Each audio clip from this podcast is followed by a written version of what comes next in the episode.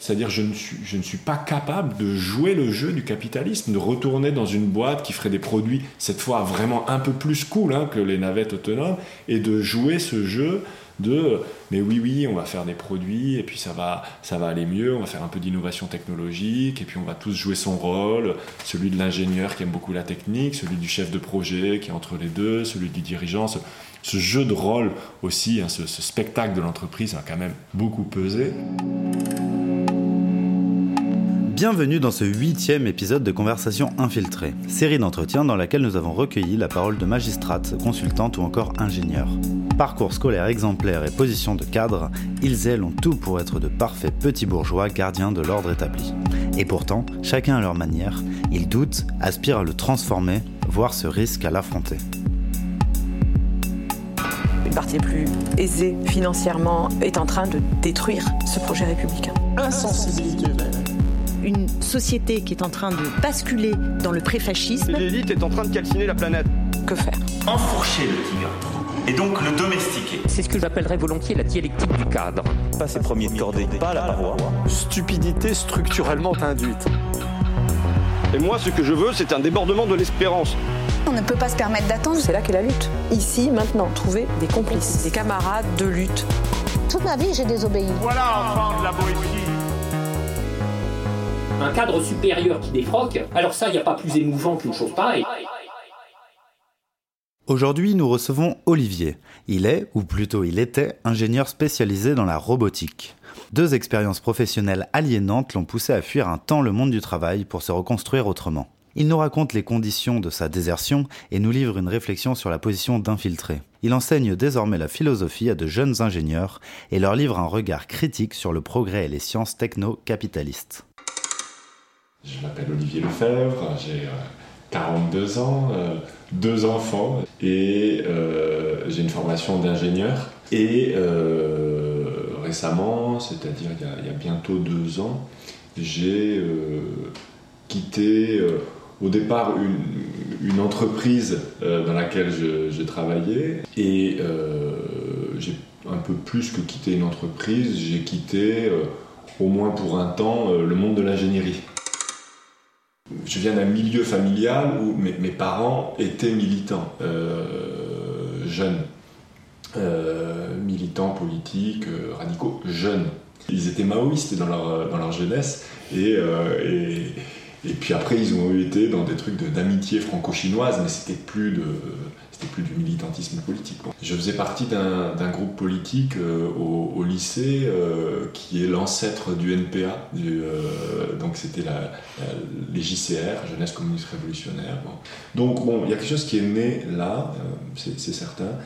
Et pendant la fameuse prépa, alors là, ça a été l'extinction des feux totale. D'une part parce que je n'étais plus en contact avec aucun collectif, et puis parce que euh, bah, les personnes que j'avais autour de moi, euh, c'était comme si euh, la rébellion c'était de fumer des joints, de ne pas aller en cours. et je pense que les choses se sont continuées et un peu gâtées au moment de l'école d'ingénieur. J'avais éteint la question de la révolte ah, j'avais envie de m'évader de ce, de ce monde un peu euh, de, l'ingénieur. Je, je me sentais pas hyper bien dans, dans, l'école. Je me sentais un peu étranger à cette dynamique de l'ingénieur, un peu. Euh, tu sais, il y a un peu ce côté, euh, c'est open bar, on ouvre le champagne, c'est pas du champagne, ça va être du pastis et, et, de la bière, mais cette idée que le monde est à nous. Mais j'avais toujours un problème, et ça c'était euh, lié avec euh, ce que j'avais vu du rapport de mes parents au travail. Mes parents étaient enseignants. Le fait de moi avoir un travail qui soit marchand, de devoir travailler pour fabriquer des choses, ces choses-là étant vendues, me posait problème. Euh, et, je me disais, oui, mais c'est parce que tes parents ils faisaient notre truc, comme une espèce de complexe, je sais pas quoi, mais non, je sais, il y avait quelque chose qui, clochait, le fait de, de, devoir vendre un truc qui me paraissait absolument pas utile et de gagner ma vie en vendant un truc qui n'était pas utile. Par exemple, l'idée des bullshit jobs, pour moi c'était une évidence, euh, j'avais 19-20 ans et c'était une évidence qu'il y avait plein de gens dont la société se porterait beaucoup mieux s'ils arrêtaient juste de faire ce qu'ils faisaient. Et qu'on se cotisait tous pour leur payer la même chose, mais juste qu'ils arrêtent. Tous ceux qui font euh, du marketing, certaines pubs euh, débilisantes, euh, l'optimisation fiscale, tout un tas de, trucs. Là, ça m'apparaissait comme une évidence que si on pouvait arrêter de faire ça, tout le monde s'en porterait mieux. J'étais euh, un peu inquiet qu'une entreprise puisse bien vouloir de moi après ce parcours qui paraissait euh, euh, a priori celui d'un chercheur, mais qui en fait ne voulait pas du tout faire de recherche en robotique. Je n'étais pas, passionné de robotique. C'était assez clair pour moi, mais reste que j'avais quand même fait une thèse et un postdoc dans le sujet, donc il fallait faire quelque chose de ça. Et assez étonnamment, moi ça m'a surpris, et puis maintenant évidemment que j'ai compris un peu comment les choses fonctionnaient, ça, me surprend moins, mais euh, une entreprise qui s'appelait Magelium a bien voulu de moi, voire même elle m'a accueilli à bras ouverts. Ah ouais, c'est génial, vous avez une, formation assez pointue euh, en robotique et en même temps euh, un regard assez large, une grande curiosité et tout. on a besoin là bientôt d'un. de, quelqu'un qui, qui prenne les rênes du département robotique. Donc voilà, j'ai bossé dans cette boîte-là pendant 5 ans.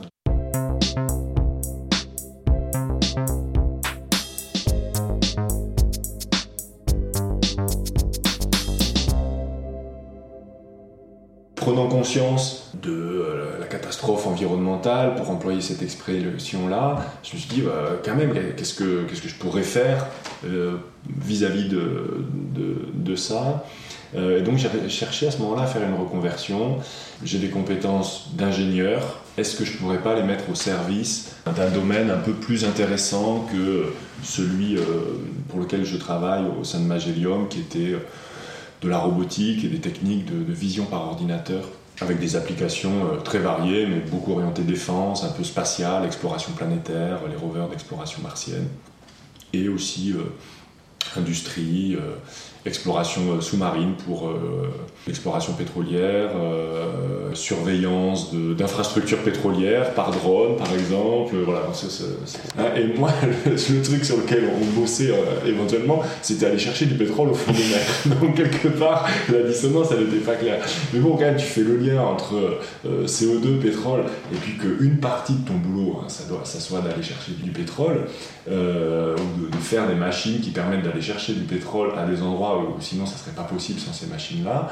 Personne n'est venu me dire euh, est-ce que ton truc, tu penses que c'est que c'est bien ou pas? Personne n'est venu remettre en question ce que je faisais. Personne n'est venu euh, euh, potentiellement voir si ça résonnait dissonant.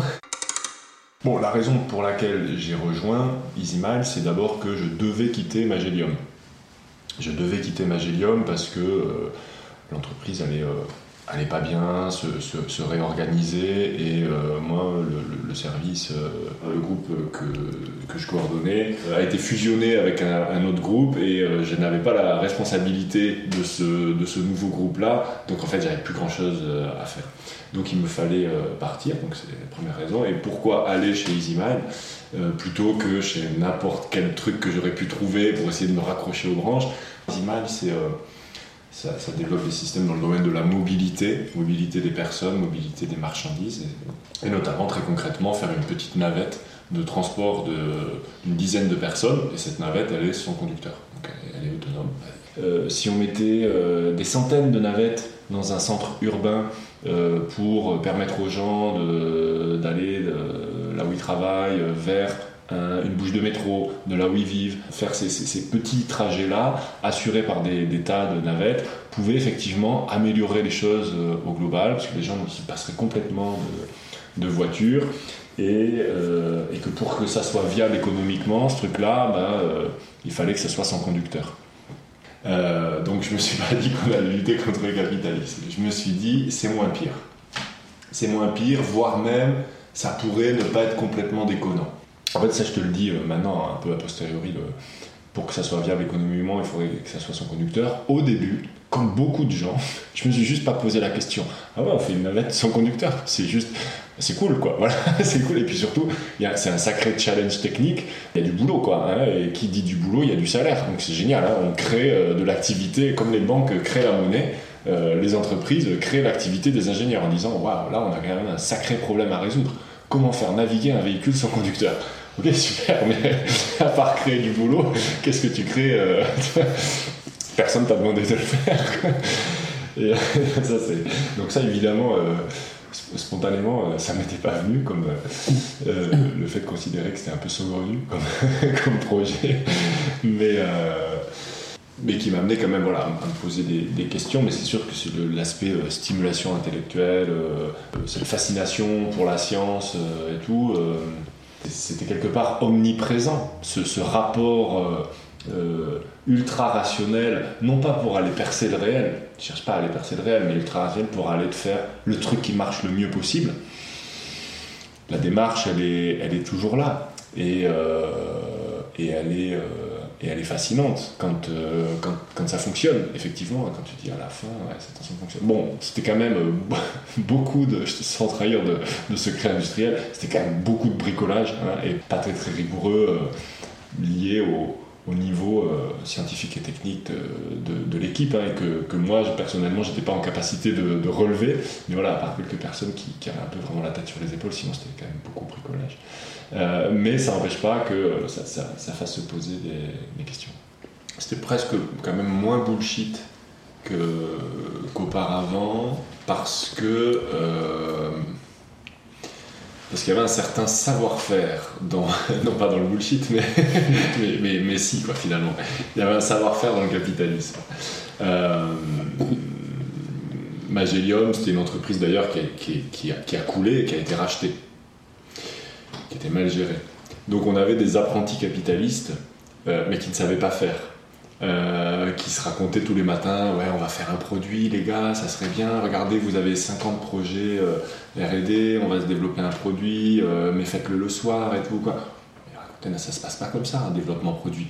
Il faut lever des millions et envoyer quoi et, et, bon ben, et c'est ce que fait voilà. Donc, de ce point de vue là c'était moins bullshit que, euh, que, que Magellan. C'est pas vraiment, EasyMind, c'est pas vraiment une entreprise de la Startup Nation, tu vois, ça n'a pas l'idée d'atteindre des valorisations incroyables basées sur du vent, euh, ça se veut pas euh, la licorne euh, de demain, etc. Au contraire, ça a le fait d'être une entreprise industrielle, on fait des vrais trucs et très très tôt on les met sur le marché, etc. Donc, c'est un mélange de capitalisme à papa et euh, de Startup Nation. C'est un peu, euh, on, est, euh, on est entre les deux. Et effectivement, ça a peu changé. Ouais, donc j'ai fait ça. C'était 2015. Et, et j'ai quitté en 2019, donc j'ai bossé 4 ans.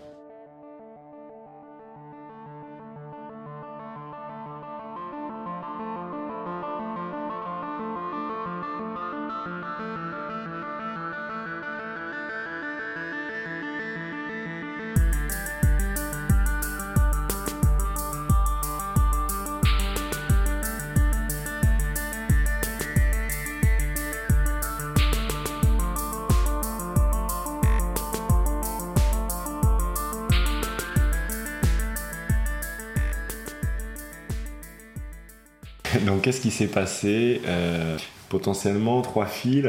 Euh, le premier, c'est celui de, la finalité des produits qu'on développait. EasyMile n'a pas fait que euh, du transport de personnes, c'est pas focalisé sur la navette. Alors que moi, c'est comme ça que je l'avais compris au début. Quel est ce, cet autre produit qui, a été développé et qui a pris pas mal de place? C'est le développement d'un système de transport de marchandises. Donc, ça s'appelle des tracteurs, mais qui tirent des remorques sur les aéroports euh, où on voit des bonhommes qui les conduisent pour euh, transporter les, bagages et les amener dans la, dans la soute. Ça s'utilise aussi pour amener tous les colis et toutes les marchandises qui sont transportées par euh, les FedEx, les DHL sur les aéroports pendant la nuit. Et aussi énormément en milieu industriel, dès lors qu'il y a de l'assemblage où il faut amener des pièces depuis un entrepôt vers un autre. Bah, c'est des personnes, voilà, soit tu as des caristes, euh, qui, transportent ça, soit des personnes qui, conduisent ce, genre de, système, qui, tirent des, remorques. Et là, on dit, non mais en fait, euh, tout ce qu'on peut automatiser, on va le faire. On a discuté avec des gens pour automatiser des engins miniers en Australie. Et le lien avec l'aspect euh, pas tout à fait déconnant de la navette de transport de personnes, bah, c'était sacrément difficile. Il n'y avait, aucun lien. Si tu te disais, oui, c'est vrai que la mobilité, améliorer la mobilité, c'est pas mal, etc. et tout, ok, mais du coup, c'est quoi l'idée de, de diminuer le coût, améliorer la productivité, euh, rendre disponible par tout temps, euh, euh, en toutes circonstances, du transport de marchandises dans les aéroports, etc. Du, ça n'a aucun rapport. La, la deuxième, c'est que je me sentais pas bien dans cette entreprise. J'ai raconté tout à l'heure les les, les, after-work euh, au Black Lion et aux trucs comme ça. et à la fois, euh, tu vois, ça m'amusait, c'était, agréable, etc. Mais euh, c'était pas, c'était pas le summum de ce que peut apporter une vie humaine, me semblait-il. La manière dont on, dont on jouit, dont on prend le plaisir, dont on s'éclate, c'est comme ça. Et moi, ça m'éclatait pas. Hein, voilà. Pourquoi pas euh, mais euh, c'était un peu un, jeu de rôle. Et donc je me sentais pas bien dans, dans l'entreprise et il y a eu des choses, il y a eu des personnes, c'est un peu ce qu'on appelle du, management toxique. Euh, parfois, là, ça, a clairement eu lieu dans l'entreprise. Et quand ça s'est calmé, j'ai pris la mesure de ce que j'avais supporté à certains moments. Je me suis dit, waouh, quand même, euh, c'était chaud. Quoi. Il, y avait vraiment des, moments où c'était euh, extrêmement tendu. L'entreprise grossissait. Euh, et un peu comme à Magélium, je, je, n'y trouvais plus ma place. Et le troisième élément, qui est plus sur la, sphère de, de l'intime, et qui est quand même l'élément sans lequel tout, sera, tout, cela ne serait pas arrivé. tout ça, je pouvais en avoir conscience, mais tu vois, j'ai quand même une, belle endurance et j'aurais pu tenir comme ça pendant des années, en fait. Euh, encore, j'en suis certain. Si euh, une rencontre n'était pas venue un peu euh, perturber tout ça, une rencontre amoureuse, cette personne-là, elle, elle, était amoureuse de moi, me semble-t-il, mais ce qu'elle aimait en moi, c'était pas du tout le côté ingénieur. Là, ça lui était, elle s'en foutait visiblement, c'est pas ça qu'elle voyait en moi. Donc elle semblait voir quelque chose de moi, qui avait l'air important à ses yeux, que moi je voyais pas vraiment. Et donc ça m'a questionné. Je me suis dit, c'est quoi cette chose-là? Au-delà de Olivier, euh, l'ingénieur euh, responsable produit euh, au sein de d'EasyMile, c'était quoi cette chose-là? Et le deuxième élément qu'elle a, amené, qui a fait un peu tout vaciller, c'est qu'un. Donc, je, lui faisais beaucoup confiance finalement sur ce qu'elle voyait de moi. Et à un moment, elle m'a dit euh, en, fait, en fait, Olivier, ton travail, tu l'aimes pas. Et, euh, et j'aurais pu dire ben oui, mais attends, c'est plus compliqué que ça, machin, il y a quand même des trucs que j'aime, etc. Et bon, à ce moment-là, j'ai décidé d'écouter euh, ce qu'elle disait. et effectivement, j'ai dit ouais, Quoi, je n'ai pas dit, j'ai rien dit, mais, mais je me suis dit en moi-même, oui, effectivement, je l'aime pas. Et du coup, il va falloir en, tirer toutes les conséquences. Quoi. Si j'aime pas ce travail tel qu'il est là, euh, ça veut dire, euh, et rien que le temps de prendre la mesure des conséquences que ça allait avoir et qu'il allait falloir que, que j'aille jusqu'au bout de ça, qu'est-ce que ça veut dire si je l'aime pas? Jusqu'où ça m'amène? Et assez rapidement, donc ça m'a amené à. D'abord, je me suis dit, ok, il faut que je prenne euh, trois mois sabbatiques pour euh, prendre le temps pour, euh, pour réfléchir à cette histoire-là. Et puis, assez rapidement, j'ai vu même avant donc, de démarrer ce congé sabbatique, bah, sans doute il va falloir que tu le quittes, ce, travail. Mais la panique, quoi. Mais du coup, qu'est-ce que je vais faire? Parce que je sens bien que là, j'ai pas envie de remettre, entre guillemets, mes compétences d'ingénieur au service de quelque chose d'autre ce qu'elle est venue toucher, là, c'est beaucoup plus profond. Et c'est là que j'ai dit, euh, ok, j'ai vraiment un problème avec le capitalisme. C'est-à-dire, je, ne suis, je ne suis pas capable de jouer le jeu du capitalisme, de retourner dans une boîte qui ferait des produits, cette fois vraiment un peu plus cool hein, que les navettes autonomes, et de jouer ce jeu de mais oui oui on va faire des produits et puis ça va ça va aller mieux on va faire un peu d'innovation technologique et puis on va tous jouer son rôle celui de l'ingénieur qui aime beaucoup la technique celui du chef de projet qui est entre les deux celui du dirigeant ce, jeu de rôle aussi hein, ce, spectacle de l'entreprise a quand même beaucoup euh, beaucoup pesé Donc j'ai pris la mesure de, ce que ça signifiait, ouais, ne, pas aimer ce travail et, l'accepter. Bon, voilà, après, il y a eu tout un peu un parcours avec une, dépression en bonne et due forme. j'ai à cette occasion pris conscience qu'en fait, j'étais déjà en dépression sans le savoir. Je dormais pas bien, évidemment, pendant, depuis, déjà, depuis déjà longtemps.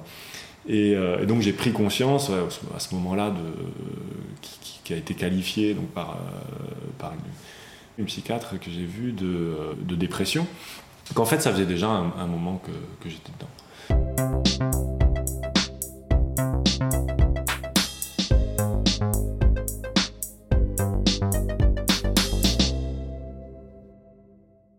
Alors, euh, je pense que pour revenir à cette, euh, à cette relation amoureuse, ça a joué beaucoup. Parce que c'était quelqu'un qui me démontrait que. Euh,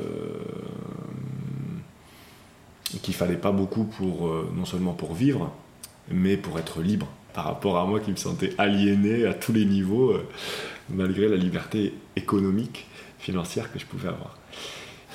Donc, encore une fois, le fait de savoir que c'est possible de faire autrement, ça aide. Euh, bon, à un moment, dans cette phase de, dépression et tout, j'ai touché un point très très bas, avec, euh, avec beaucoup d'idées noires, euh, etc. Quand tu es pris dans un, un, trou là, dans, lequel tu tombes et tu sais pas comment tu vas pouvoir en sortir. Et du coup, tout devient possible. Et, et donc ça, bon ça, allège énormément sur, euh, sur la question de « Ouh là là, j'ai une maison, comment je vais faire? Ouh là là, j'ai des enfants et tout quoi ?» Pouf Alors là, pas grave. En parler comme ça, ça peut paraître euh, un peu dramatique, etc. et tout. Si on se défait de ce besoin de sécurité, alors euh, tout devient beaucoup plus facile. Mais c'est vrai que quand tu as certaines euh, habitudes de j'ai besoin de ci, j'ai besoin de ça et je ne sais pas faire autrement euh, sans ça, ma vie euh, en, dépend, alors ces, éléments-là deviennent, bah, deviennent vitaux. Or, ils ne le sont pas. Et toujours hein, avec cette idée que euh, j'ai vu des personnes autour de moi, j'ai peut-être euh, plus changé de, fréquentation de milieux sociaux, d'aller vers des gens qui avaient des modes de vie plus alternatifs et qui, euh, qui m'ont fait voir que t'as beau aller boire des, tonnes de verre au Black Lion, si tu te sens quand même au fond aliéné, ça a quand même un arrière-goût d'aliénation, quoi. Et que des plaisirs non aliénés, c'est pas dégueulasse, quoi je savais pas du tout où j'allais. C'est à un moment j'ai fait le saut de l'ange en me disant je sens qu'il va falloir que je quitte cette boîte mais je sais pas du tout ce que je vais faire et c'est moi sabbatique je me suis dit pour voir qu'est-ce qui se passe si dans ma vie j'enlève le travail? Qu'est-ce qui vient? Qu'est-ce qui remonte? Et euh, donc j'ai pas mal cogité et je pense qu'un élément clé ça a été d'arrêter de penser en termes de compétences savoir-faire de où est-ce que je pourrais appliquer ces compétences là euh, à un domaine qui fasse sens pour moi, ben, j'ai été creusé un peu plus loin et j'ai dit dire en fait qu'est-ce que juste j'aurais envie de faire? Le truc de l'ingénieur, je suis rentré dedans en sortant du lycée et je l'ai fait jusqu'à maintenant. Là, j'ai envie de m'autoriser à, faire autre chose, à penser différemment, à ne pas être pris par parce qu'un ingénieur, euh, quel que soit le domaine, ça va être quelqu'un qui va quand même optimiser euh, les choses. Et comme on l'a dit tout à l'heure, le fait d'être pris par cette pensée d'optimisation, cette rationalisation-là, euh, ça a des effets quand même, hein, un peu. J'avais un peu envie de, mettre un peu plus de, poésie euh, ou de, une façon de penser qui soit un peu différente. Il y a deux éléments qui sont venus. La philo, qui est revenue parce que j'avais fait de la philo en parallèle de l'école d'ingénieur et j'ai eu envie de, retenter l'histoire, de me dire, bah ouais, mais la philo, euh, t'aimais vraiment bien ça, ce, questionnement, euh, venir questionner les évidences. Là, visiblement, t'as eu du mal, elles étaient évidentes et t'as eu du mal à les questionner. Euh, donc, j'ai eu cet appel-là. Et puis, le, deuxième qui était de me dire qu'il y a quelque chose de déconnant dans cette division du travail entre le travail intellectuel et, et le travail manuel, et qui est déconnant d'un point de vue anthropologique, on n'est pas fait pour faire que du travail intellectuel ou que du travail manuel, et qui est déconnant du point de vue social, parce que avoir comme métier d'être d'être éboueur ou femme de ménage ou, ramasseur de patates ou que sais-je, et puis d'un autre côté avoir comme métier de faire que de l'enseignement ou que du développement informatique, ben on le voit bien, hein, ceux qui font que ça, ils sont obligés d'aller dans la salle de sport euh, parce qu'il y a un problème avec leur corps. Et puis ceux qui font euh, que un travail physique, ben, ils ont le corps fatigué et ils aimeraient bien sans doute s'ouvrir l'esprit à d'autres choses. Mais je me suis dit, voilà, j'aimerais rechercher un truc entre la philo et une activité que je qualifierais pas de manuel, mais que je qualifierais de physique. Alors cet aspect physique, je ne l'ai pas encore mis en œuvre parce que l'aspect intellectuel me prend quand même pas mal de, de temps. Bon, et à un moment quand même où j'ai dû quitter l'entreprise aussi. après, après ce congé sabbatique, je suis revenu dans l'entreprise. Et en fait, quand je me suis assis à ma chaise de, bureau, tu sais, on a toujours des chaises ergonomiques qui coûtent un pognon de dingue euh, dans les, entreprises. Je me suis assis là, j'ai senti l'ambiance, les, masques des, personnes, les, les, jeux de rôle, le fait d'être extrêmement préoccupé, intéressé de tel et tel sujet euh, de, l'entreprise, mais euh, je me suis dit non, je vais pas pouvoir, euh, je vais pas pouvoir tenir. J'ai quand même fait une proposition à l'entreprise, quelque chose qui serait pour moi acceptable, c'est de dire, j'ai raconté une histoire, hein, j'ai raconté l'histoire que j'ai pris conscience euh, de euh, la catastrophe écologique actuelle, de l'importance que toutes les sphères de la société contribuent à la transition écologique. Euh, d'ailleurs, c'est le nom du ministère qui parfois nous subventionne, etc. Et moi, il me semble que dans les produits qu'on développe, on, c'est pas sûr que ça contribue à la transition écologique. J'aimerais mettre autant d'énergie, de rigueur à évaluer cette question-là de savoir est-ce que nos produits, transport de personnes, transport de marchandises, contribuent effectivement à la transition écologique ou pas, mettre la même rigueur que celle que l'on met à euh, assurer la sécurité de, notre système, assurer qu'on va renverser personne, etc. Ça me semble être un enjeu euh, important. Bon, j'ai pas fait quelque chose d'extrêmement chiadé, mais qui était quand même suffisamment rigoureux pour être pris au sérieux, et ça a été pris au sérieux. Je proposais de euh, travailler en collaboration avec des cabinets, typiquement avec Carbone 4, le, cabinet de Jean Covici, tu vois, pour, pour aller creuser un peu les aspects quantitatifs. Euh, l'argument pour refuser, euh, substantiellement, ça, a été ça, de dire ce que tu, euh, proposes, c'est intéressant et, tu as raison de le proposer et c'est bien et on, t'accompagne et on t'encourage. Mais l'histoire, on n'en a pas besoin en fait aujourd'hui. On n'a pas besoin. Et pourquoi une entreprise ferait quelque chose dont elle n'a pas besoin? On, on l'entend bien, elle n'a pas besoin de faire ça. Et, et c'est pas, euh, j'aimais bien cette expression, euh, c'est pas ça l'histoire d'Easy Mile. Tu vois, en termes d'histoire de, devenir. Voilà, on veut pas devenir vers là, on veut pas aller, euh, on veut pas aller vers là.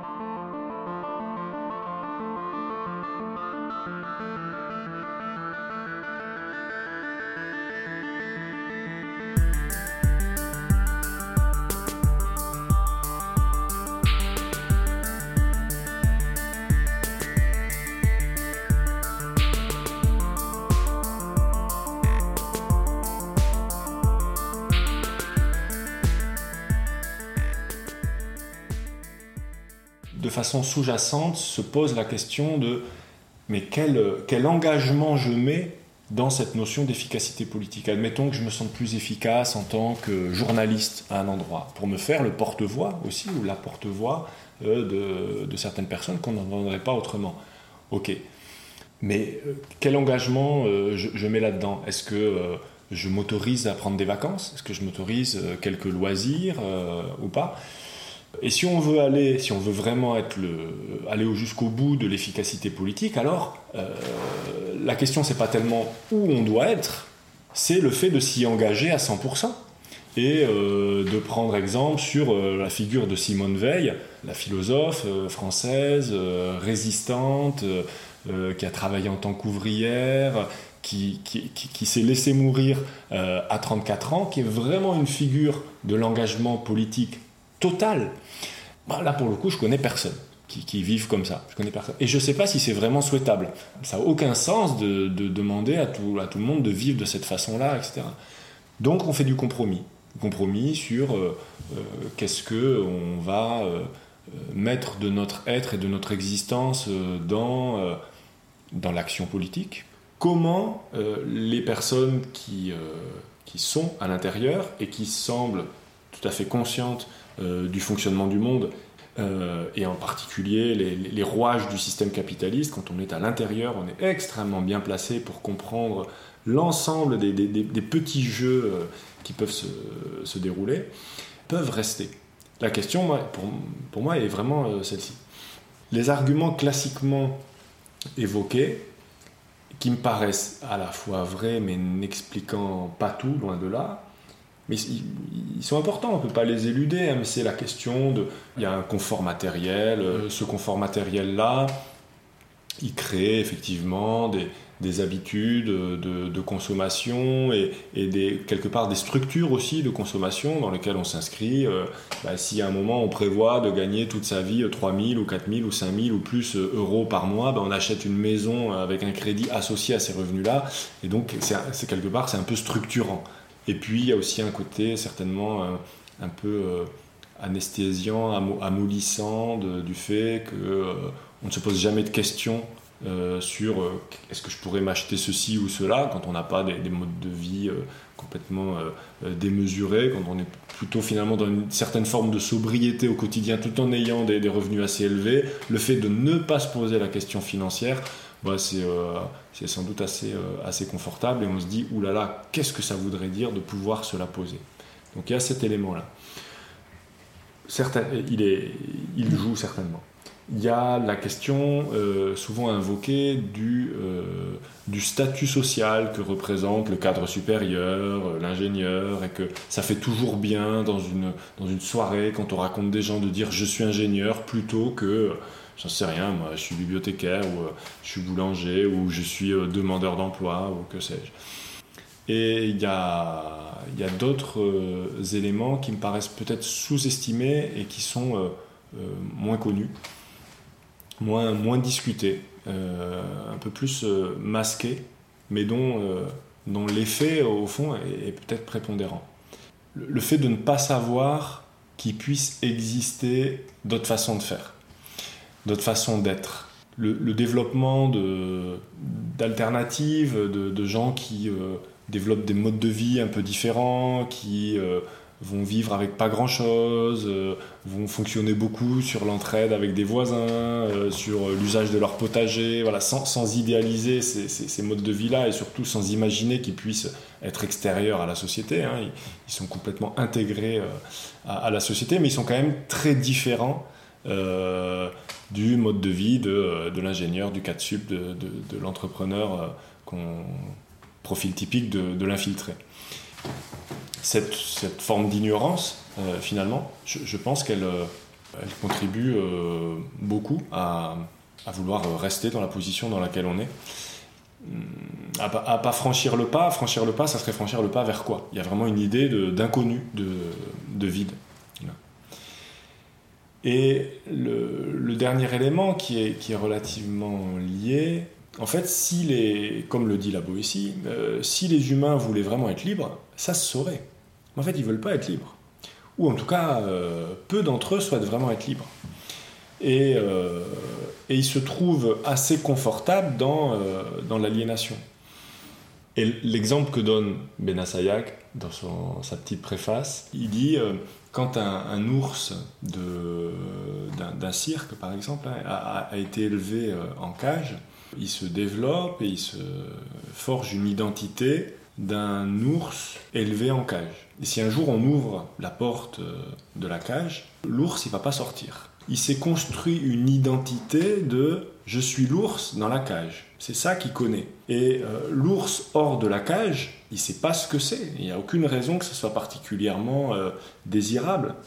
Et si on fait le parallèle avec les ingénieurs en dissonance, on peut se dire qu'ils sont comme ces ours en cage et qu'en plus, en tant qu'ingénieur, quand même par rapport à l'ours en cage, ils ont pu repeindre les barreaux de, la cage en rose et ils ont une cage qui est quand même assez confortable, ce qui euh, n'invite pas forcément à, vouloir en sortir. Être aliéné au système capitaliste, ils savent ce que c'est. Hein. et euh, Et justement, ils, le démontrent parfaitement parce qu'ils en ont compris les rouages, ils ont compris les, les, règles du jeu et ils savent plutôt bien jouer à ce jeu et ils ont trouvé une bonne place. Et c'est leur identité. Et ils se sentent aliénés de ça. Et ils le sont, et ils le savent très très très très bien. Souvent, on va dire ah oui, la dissonance est pour des raisons politiques. Peut-être que la dissonance, elle vient essentiellement du fait de se sentir aliéné. Hein, quand même, quand on comprend euh, qu'on est aliéné, c'est jamais très agréable. Hein. Euh, mais pour autant, on ne sait pas quel serait cet être, cette, cet individu qui serait euh, non aliéné. Euh, pour reprendre cette idée là de s'il existait un, manuel du bon petit révolutionnaire et de la bonne action euh, euh, pratique, voilà, nulle part on, verra que contribuer à 95% au système pour, pour, pour, faire porter un discours, venir légitimer un discours, mais c'est pas on n'est pas sur du, euh, du, Julian Assange ou du Edward Snowden. C'est pas pas des révélations euh, incroyables. C'est pas du lanceur d'alerte. C'est tenter de légitimer un discours existant. Mais je ne serais pas non plus, tu vois, là, euh, prescriptif de dire il faut absolument déserter. vous, vous êtes dans l'erreur, vous n'avez rien compris et il faut déserter. Je suis dans une critique de la posture ou de l'argumentation de l'infiltré où je dis, il y a des trucs qui tournent pas rond dans ce discours-là. Et je propose d'aller voir, euh, euh, est-ce que dans ces trucs qui tournent pas rond, euh, il n'y a finalement pas une, une légitimation, comme ça, très, avec un discours très rationnel, de quelque chose qui serait fait en d'autres noms, et, et, en l'occurrence, pour, pardon, pour d'autres raisons, donc au nom d'une efficacité politique, mais pour d'autres raisons, ces raisons étant quand même en fait une servitude volontaire. Hein. Mais euh, sans être sur le, dans le sabotage de, de l'intérieur, il y a une résistance euh, qui peut exister. Je pense en particulier le, beaucoup d'infiltrés qui doivent travailler éventuellement dans le, le, domaine de la finance. Il y avait cette, euh, cette personne, là, Jérémy Désir, qui a, qui a créé l'association Vous n'êtes pas seul, et son livre qui s'appelait Faire sauter la banque, je crois que c'était le, titre du livre, qui a beaucoup euh, politisé sa, sortie du monde de la finance euh, et en a profité pour expliquer comment ça marchait. Et plus il y a de personnes qui savent comment ça marche de, l'intérieur, et plus il y a de personnes qui s'engagent pour mener des actions pour euh, taxer les GAFAM, lutter contre l'exil euh, fiscal. Euh, ça, c'est des choses qui sont importantes aussi. Et, et c'est des actions que des personnes infiltrées qui s'exfiltreraient euh, et qui s'engageraient dans cette, euh, cette voie-là, bah, en termes d'efficacité politique, il me semble qu'il n'y a pas photo. Euh, on, on, est sur des ordres de grandeur qui n'ont rien à voir.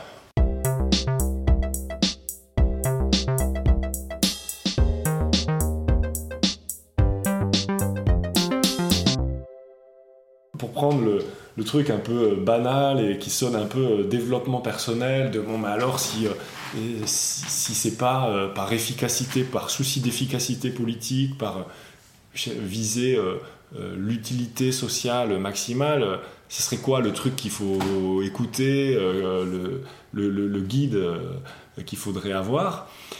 Alors, je, moi, je suis vraiment pas bien placé pour en parler, quoi, de, euh, de, comment il faudrait mener, euh, mener sa vie et de proposer une éthique.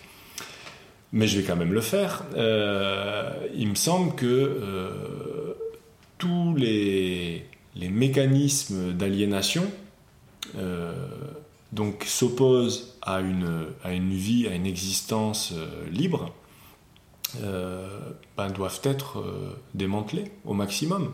Ça veut pas, il ne s'agit pas de mener la liberté, c'est pas la liberté de je fais ce que je veux, je fais ce que j'ai envie, mais les, mécanismes psychiques, euh, structurels, euh, matériels, etc., qui m'amènent à faire des choses dont j'ai pas vraiment envie, a priori, on n'a aucune, euh, aucune raison d'essayer de les conserver, donc s'en défaire. Et dans ce sens-là, euh, le travail dans le système capitaliste, euh, Ben, quand on est aliéné par ça, euh, la, meilleure chose à faire, c'est certainement effectivement de, s'en libérer. Et le fait d'y être en disant non, non, mais j'en suis conscient et j'agis au mieux, en fait, me semble être un discours aliéné, com complètement aliéné. Mais je reviens à cette idée que euh, primum non nocere, avant tout ne pas nuire, qui, qui, qui, me semble prépondérante. Hein, si tu enlèves les mécanismes d'aliénation, si tu refuses de t'aliéner, si tu veux aller vraiment vers la liberté, ce qui paraît quand même pas déconnant comme objectif de vie, la condition humaine, de se dire j'ai envie d'être libre, j'ai envie d'être libre, de ne pas être pris. Ça me paraît. Euh. Après, il y a des choses. Il y a des, formes d'aliénation naturelle, les nécessités matérielles. Il faut qu'on dorme, il faut qu'on boive, il faut qu'on mange, etc. Et. Ok, très bien. Euh, mais il y en a tout un tas euh, dont on peut quand même vachement bien se passer. Et une fois qu'on enlève ça et qu'on vise à enlever ça, finalement, ça devient un peu une éthique. Donc il ne s'agit pas de se dire n'allez pas chez EasyMile. Il s'agit de se dire juste cherchez à être libre. Cherchez à être libre et faites ce que vous voulez. Après, peut-être que certains, ils ne seront pas pris par la question sociale, ils n'auront pas envie de changer le monde, et je pense que c'est OK aussi. Mais euh, si par contre, euh, s'ils disent non, non, tout ça, ça m'embête, moi j'ai vachement, quoi, j'ai surtout envie de m'aliéner parce que ça va me permettre d'aller boire des bières au Black Lion le vendredi soir, là c'est un problème. Et, c'est un double problème parce que, euh, et, c'est un problème qu'on a un peu général, c'est que ces, personnes-là, là, on pourrait se dire, ouais, au final, c'est une minorité, euh, et puis euh, au final, ce qu'il faudrait surtout attaquer, c'est l'oligarchie financière et tout quoi. Ouais, mais bon, tout ça ne tient que parce qu'il y a quand même cette, cette strate de, de cadres qui est euh, ce, qui, ce qui va décider ce que les exécutants en dessous vont faire. Et qu'est-ce qu'ils décident? Ils décident ce que l'oligarchie financière a dit qu'il fallait faire. Quoi. Dans quelle direction il fallait aller, euh, euh, s'il si, faut aller dans la direction que, que propose Amazon euh, ou pas. Donc euh, on a là quand même une strate qui pour moi a une, une importance structurelle fondamentale dans la société qu'il s'agit absolument de transformer.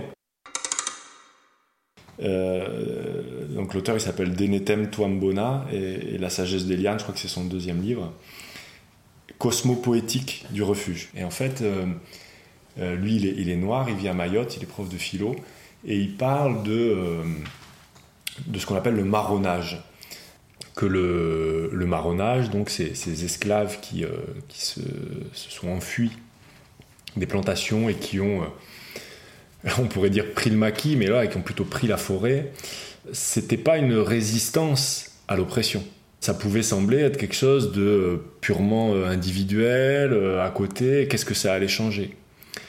Il, fait voir là un, geste politique, selon lui, euh, très très fort, en disant que les marrons euh, étaient les, premiers abolitionnistes et ont inventé une forme de, de résistance de, au, système colonial, en l'occurrence, euh, et au système esclavagiste surtout, qui n'était pas une résistance frontale, mais qui était justement une désertion. Et il voit la subversion de la désertion. Le marron faisait peur au maître. Ces esclaves affranchis, qui justement étaient prêts à la liberté, lui le présente comme une voie de, de libération du capitalisme en disant euh, il ne s'agit pas de s'y opposer frontalement, c'est trop gros, trop fort. Il s'agit d'inventer des refuges comme les clairières qu'utilisaient les, marrons. Ces clairières-là, elles permettent à d'autres de, de s'enfuir et de rejoindre. Mais le fait qu'il y ait quelque chose, une alternative qui soit insaisissable par le système, pose de gros problèmes au système. Se dire qu'il existe un dehors et se dire qu'il est désirable de vouloir ne pas être aliéné. Et donc de rendre intolérable le fait d'être aliéné. Finalement, d'atteindre le point de dissonance beaucoup plus tôt. De, banaliser le fait de Ah ben non, non, moi je, refuse le fait de, de, faire des trucs qui me paraissent absurdes, le fait de faire des trucs qui me paraissent ne pas aller dans le bon sens, etc. Et tout, qui sont globalement utiles, hein, si on se réfère un peu aux périodes de totalitarisme et de banalité du mal, hein, refuser de faire des choses qui nous paraissent ne pas aller dans le bon sens et, désobéir à, ce qui nous paraît euh, absurde, ça paraît pas inutile. Euh, voilà, l'idée de, d'amplifier ce, mouvement-là me, paraît bonne. Mais euh, je veux surtout pas euh, héroïser cette action-là, que, beaucoup d'ingénieurs doivent déserter. Ça, ça me paraît très clair, mais juste pour des raisons de se libérer de l'aliénation. Euh, et, par contre, qu'est-ce qu'il convient de faire de, son existence Voilà, moi aujourd'hui, je fais, ça et je suis, effectivement très content de, ce que je fais, de donner des, cours de philo. Euh, spécialement sur la question un peu de la, technique dans des écoles d'ingé. C'est vrai que des fois, je finis la semaine et les gens me demandent qu'est-ce que tu as fait?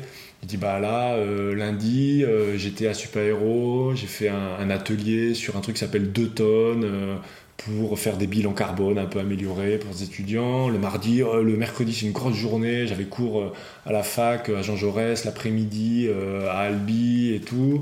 Et puis, ouais, le vendredi, j'ai euh, préparé un texte là pour euh, le collectif à Técopole et tout, puis je fais le bilan et je me dis ouais c'était pas mal comme semaine quand même, ça fait c'est pas mal, ça fait sens, ouais non c'est bien.